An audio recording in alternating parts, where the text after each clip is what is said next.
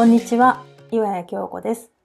本日も私の音声配信をお聞きいただきまして、誠にありがとうございます。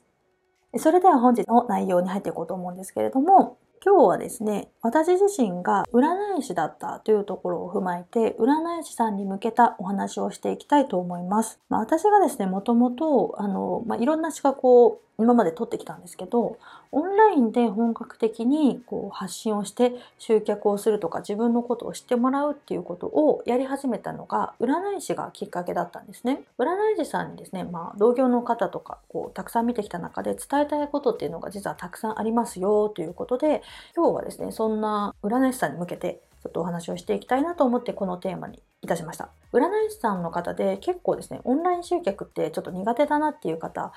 結構多いんですよね。あの、2020年頃からやっぱりオンラインで活動する方って非常に増えました。もともと占い師さんって結構こう対面でするのがメインの仕事だったんですけど、まあ、やっぱりね、あの、世界的情勢っていうのもやっぱり後押しされて、結構ですね、オンラインのみで鑑定をやってるよとか、占いやってるよとか、セッションやってるよっていう方もかなり増えました。家にいながら仕事ができるっていうチャンスは広がったんですけど、それってみんな同じ条件でチャンスが広がったので、もう本当に戦国時代状態になってるんですよね。やっぱりですね、こう、オンライン集客のためのノウハウっていうのがかなりたくさん出てるんですけども、正直オンラインだからとか対面だからとかって関係なく、この知識を、あの、この力を意識している方っていうのは人気の占い師さんになってるなっていうポイントが、あの、私がいろんな方を見ていて感じるところがあったので、今日はそのお話をテーマにしていきたいなと思いました。今日のお話はですね、口コミ紹介がなかなか起きないよとか、お客様の満足度をもっと上げたいなとか、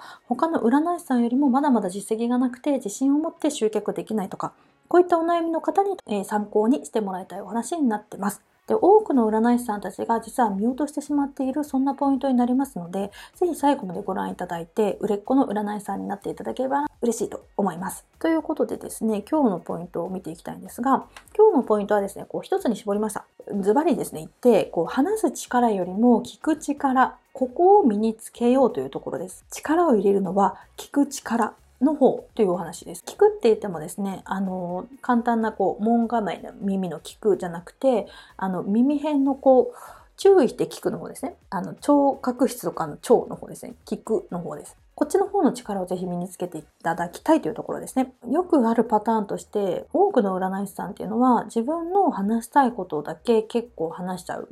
伝えたいことだけ伝えちゃうということが結構あります。私自身がですね、資格を取る前にいろんな占い師さんのところにももちろん行きましたし、あとは私が実際占い師になって活動している中で、周りの方からフィードバックで、まあ以前こんな占い師さんがいて、ちょっと嫌な思いしたんだよね、みたいな話も結構耳にしました。で、そういう話を総合して、まあこういう人は多分嫌がられるんだろうな、みたいな、こう占い師さん像がですね、的確に出てきましたので、まあそのあたりも踏まえて今日のお話をしていきたいなと思います。まあどういう話かっていうと、やっぱりですね、こう、専門家として、で、占いの勉強をして、占い師として活動を始めますってなると、まあ、そのために星の解説だとか、鑑定結果とか、そういったことをひたすらこう話し続けるっていう、こういうことをね、しがちなんですよね。まあ、正しい結果を伝えるっていうのは大前提なんですけど、それって結構コンピューターでもできちゃう。あの、無料のサイトでも占えちゃうとか、無料のサイトで見ても同じこと出てきたっていうことを伝えてても、何の価値もないんですよね。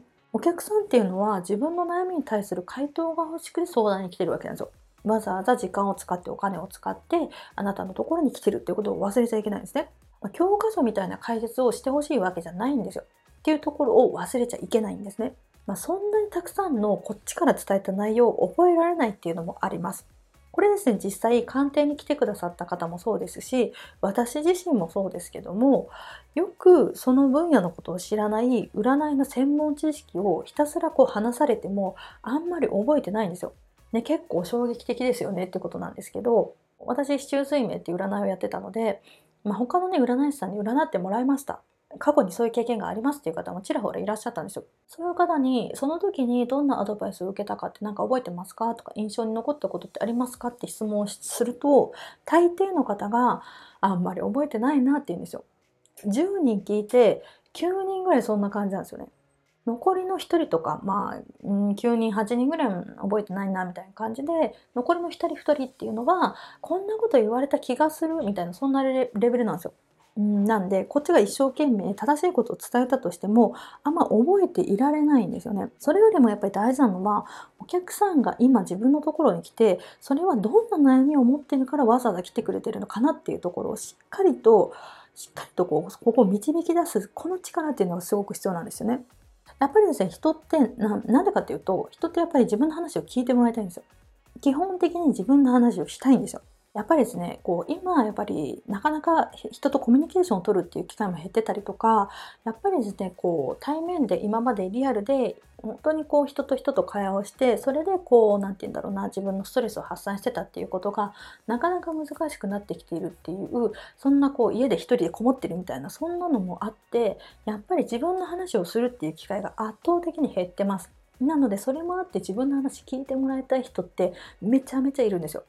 まあ、占いが来てるけど単に話を聞いて欲しいだけみたいな方も、まあ、ちらほらいたりするのは、まあ、事実なんですけどもやっぱりですねこう占い師さんがですねこう一方的にこう、ね、相談者さんからこういうことで悩んでますって言われたことに対してもう正しいことだけをひたすら伝えるっていうことじゃなくて求められてるのはやっぱり心に寄り添ってなんでその悩みが出てきてるのかっていうことを真剣に聞いてあげるっていうことがすごく大事になってきます。なのであの占い師さんがですね是非学んだ方がいいことっていうのは、ま、例えば心理学だったりとかカウンセリングだったりとかコミュニケーションだったりとかこういうねあの術をですね是非学んでいただく方が占いの技術を身につけるのももちろんなんですけどより満足度の高い鑑定をするとかよりこの先生すごかったとかこの鑑定士さん素晴らしかった感動したって言ってもらうためには本当に私のことを分かってくれたっていうここが必要なんですよ。ここがないと、やっぱり感動がないと口コミは起きませんっていうところで、ぜひですね、ここをしっかり覚えておいていただけたらなと思います。で、あともう一つ大事なポイントとしては、やっぱりですね、人は自分の話を親身に聞いてくれた人のことを好きになるっていう性質があります。なので、しっかり親身になって、こんなに話を聞いてもらったのは初めてっていう経験があると、もうめちゃくちゃその人のこと大好きになってファンになるんですよ。ここも忘れちゃいけません。っていうところですね。で、あとこれはちょっと余談になるんですけども、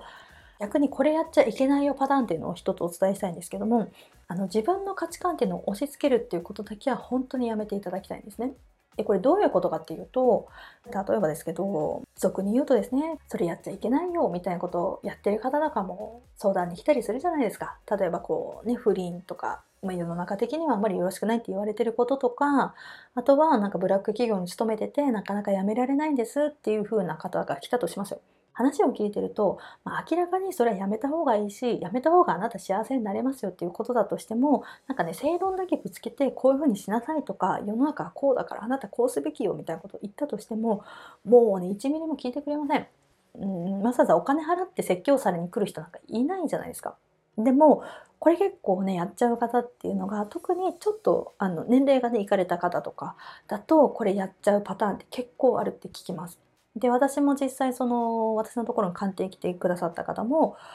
なんかすごくその業界では大御所みたいな方に見てもらったけどなんかその人の自慢話とその人のなんかこう押し付けみたいな鑑定を受けてすごく不愉快だったってことを聞いたことがあるんですよね。なので、やっぱりですね、明らかに道徳に反したこととか、やっぱそれはちょっと犯罪すれすれだからやめましょうよみたいなこととか、やっぱりきっぱり伝えてあげた方がいいことはあるんですけども、やっぱりですね、その辺をうまく伝えてしっかりと心に届くような、そのスキルっていうのも必要になります。ここコミュニケーション能力ですね。なので正面からそれダメだよってボールをストレートでぶつけたとしても人ってなかなか聞いてくれない耳を傾けてくれないのでそれまでにちゃんとあなたの言葉が受け止めてもらえるようなこの信頼関係を築くためのこの力っていうのをぜひ身につけていただきたいって思うんですね。なのでここすごく大事なのでここもぜひ忘れないようにしてください。ということでですね今日は占い師さんで求められる力っていうテーマでお話をしていきました。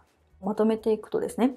正しい占い結果を伝えるっていうことがゴールではないっていうことが大事です。あの、聞く力、ここですね。心からお客様のお悩み、お話を受け止める力、そこから出てくる本当の悩みっていうのがどこなのかっていうところですね。ここをあの深掘りしていく力というのがすごくすごく大事です。やっぱり心を開いてもらえないとこちらの話っていうのが1ミリも届きません。聞いてるように右から左に流れてっちゃいます。なので、ちゃんと心に届くような状態にしてあげるっていう、このスキルっていうのをぜひつけていただきたいんですね。ということで、まあ、これをですね、話していくと、やっぱりこう、1回の鑑定では難しいっていうのが、なんとなくこう、イメージつくと思うんですよ。例えば、1回目は体験に来ていただいて、2回目では、それをさらに深掘りしていって3回目でその悩みを解決するための具体的なアドバイスあなたの素質とか星とかを照らし合わせてこういうふうにしたらいいですよっていうアドバイスこれをしていくっていうことが大切です。というふうにですねこうしっかりとその方に寄り添って向き合ってちゃんとその方の悩みを解決していくっていうところにフォーカスをしていくと単発のセッションでは無理だなっていうのが自然と分かってくるんですね。なのであの満足度も上がりますしもちろんあなたの売り上げも上がっていきますしお互いですねいいことづくめなんですよ。1回でやっぱり話だけ聞いて返しちゃうっていうのはあまりよろしくないです。うん、なんか中途半端にねなんかこう自分のことが分かって満足っていう状態でまたその悩みが起きちゃうような場所に野放しにしちゃうっていうのは逆に罪だっていうぐらいに思ってた方がいいんでしょうなので是非ですね今占いをやってたりとかセッションをやってたりとかっていう方はこの気持ちっていうのを絶対に忘れないでいただきたいなっていうふうに私はすごくすごく思ってます。ということでちょっと長くなりましたが、えー、今日のお話はここまでです。こんなお話を取り上げてもらいたいとか、あとは質問とか要望とか、そういったことをコメントでいただけますと、そのお話をもとにですね、動画にいたしますので、ぜひお気軽にコメントやメッセージをいただけると嬉しいです。メルマガに登録をしていただきますと、無料で受け取れる豪華特典というのも、えご用意しております。コメント欄もしくは概要欄の URL からですね、えご登録をお願いいたします。えメルマガの登録特典なんですけれども、予告なく変更している場合がございますので、そちらだけご了承をお願いいたします。メルマガにご登録いただきますと、オンラインで差がつく見せ方ポイントの参加条というテーマでお話をしております。2時間ほどの動画講座となりますので、ぜひこちらも受け取っていただければと思います。多くの起業家の方が知らないお客様からプロとして信頼をしていただけるようなポイントについてまとめていきました。概要欄の方に詳細を載せていますので、よかったらこちらもチェックしていただけると嬉しいです。ということでですね、最後までご覧いただきまして誠にありがとうございました。また次のお話でお会いしましょう。岩井京子でした。